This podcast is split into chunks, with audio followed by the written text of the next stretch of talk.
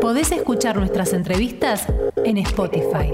Búscanos como Radio UNDAB. Radio UNDAB. 10 de la mañana, 33 minutos. Bueno, ayer este, hablamos este, bastante sobre esta implementación en la Ciudad de Buenos Aires de las eh, pistolas Taser, ¿está bien dicho? Sí, señor, las pistolas Taser. ¿Eh? Bueno, Así que, es. Este, según eh, Cele Fierro, que es pre- precandidata a legisladora porteña por el Frente de Izquierda y dirigente del MST, eh, dice que son eh, las picanas de ayer eh, trasladadas a, a hoy. ¿Qué tal? Buen día, Cele, ¿cómo te va?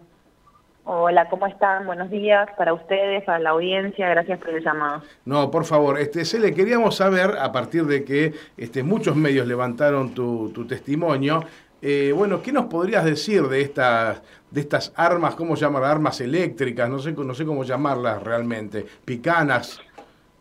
Bueno, picanas Taser les podemos empezar a decir Bien. claramente. Eh, hay un debate y no es nuevo.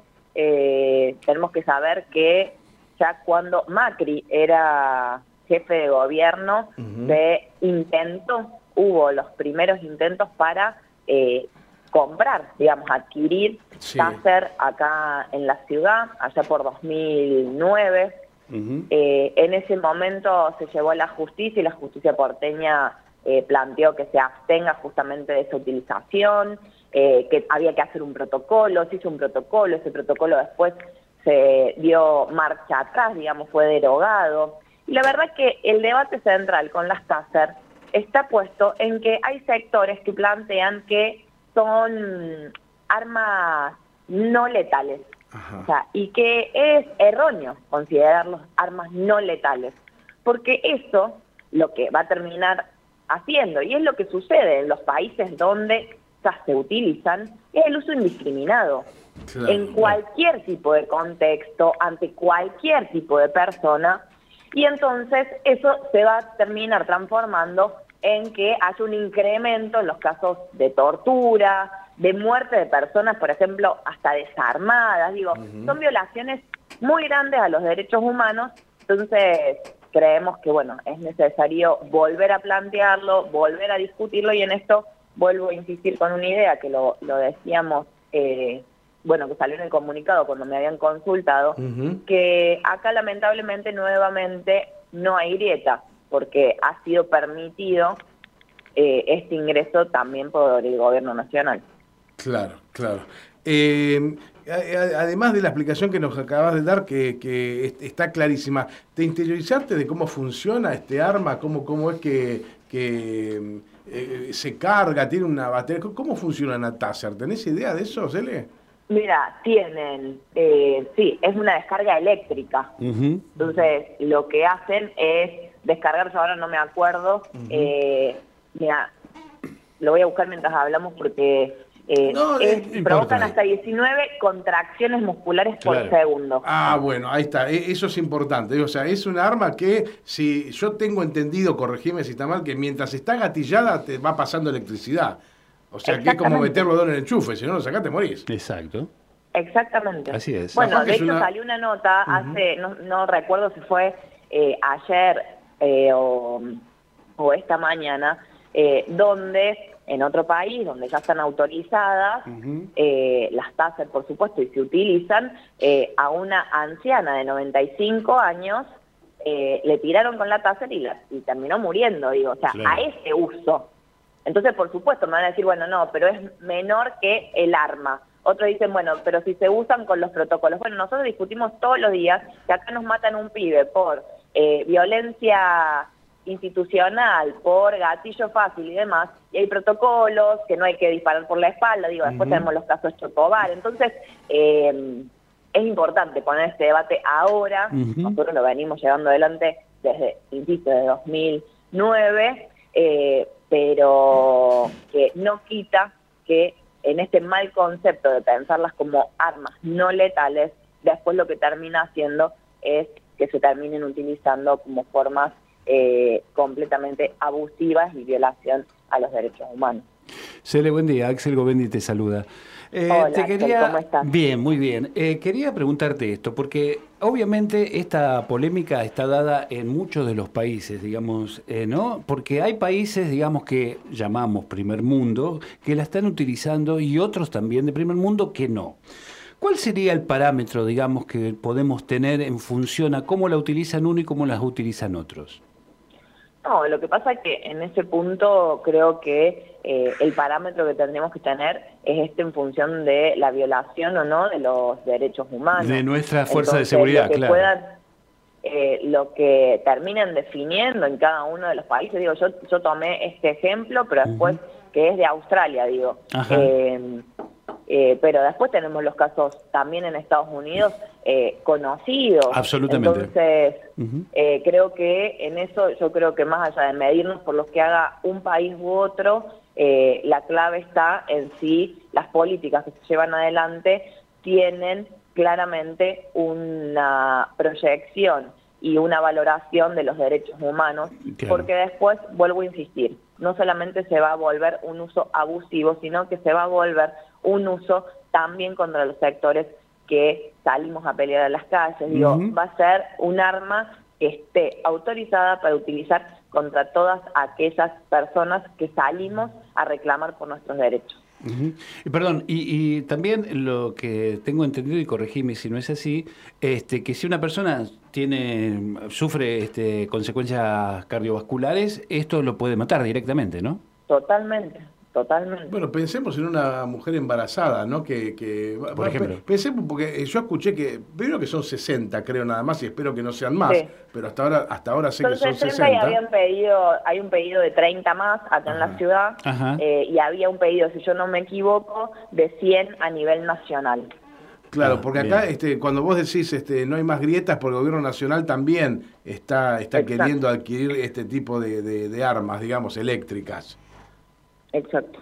Y ahora, eh, entiendo que eh, en un principio las usarían en lugares donde circula mucha gente, vale decir, estaciones de, tren, de subte o lugares donde haya mucho público. Eh, ahora, nada impediría que, que, el que porta ese arma le pifie también y electrocute a otra persona, a una embarazada, a alguien que está enfermo. Digo, ¿por qué la creen tanto más segura que las armas de fuego? No lo entiendo.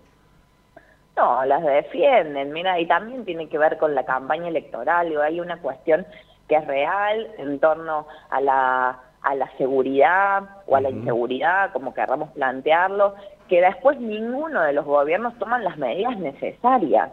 Eh, son parte del problema, la policía es parte del problema, eh, es la misma policía, yo decía recién de los casos Chocobar, o la que libera la zona. Digo, no, no, no hay que separarlo de eso también, y por eso digo que es en función de la campaña electoral, porque como existe, hay eh, una falta de seguridad, pero no solamente seguridad en términos de inseguridad, sino de seguridad en términos de derechos, de trabajo, de salud. Entonces, en ese punto, dar medidas como estas, bueno, ahora salimos con las TASER, lo hacen como forma de campaña, como para decir que estamos haciendo algo sin tener en cuenta todas estas consecuencias que, por supuesto, eh, sirven para seguir fortaleciendo al aparato represivo del Estado. Para poner eh, eh, blanco sobre negro, quiero decir entonces que, bueno, las TASER pueden ser seguras según los protocolos que se lleven adelante, pero no confiamos en ninguna de las fuerzas de seguridad. Ese es el tema.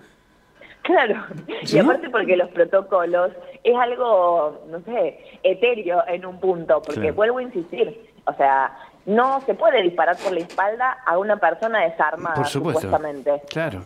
Eh, ¿Y cuántos casos tenemos de gatillo fácil? Entonces, en ese punto, eh, creo que, por supuesto, hay que reformular todo y nosotros lo decimos también con claridad. Esta, esta policía eh, es la que sirve para seguir profundizando la inseguridad, o mm. sea, no sirve, entonces es parte del delito de la corrupción, de la represión, eh, por eso nosotros creemos que hay que desmantelarla mm. completamente mm. y sí empezar a construir una nueva seguridad preventiva, preventiva, comunitaria, con control de la propia sociedad, que los organismos de derechos humanos sean parte de ese, de ese control. Bueno, eh, y por supuesto, como les decía antes, que no es un problema solamente de inseguridad, sino que eh, tenemos que avanzar al fondo de las causas, que es la desigualdad social, que genera exclusión, marginalidad, y bueno, por eso creo que es parte de un programa integral que nosotros desde el Frente de Izquierda Unidad, desde el MC, venimos planteando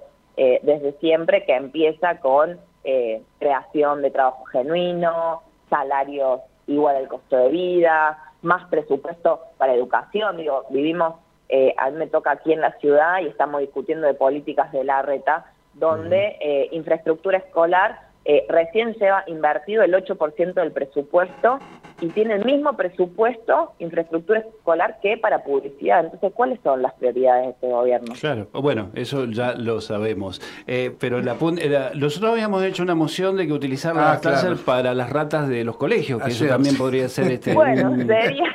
¿No? Sería un para tratar mejor a las poner a las maestras a hacerlo para seguir precarizando su condición de trabajadoras de la educación. Aquí no les demos ideas, por favor.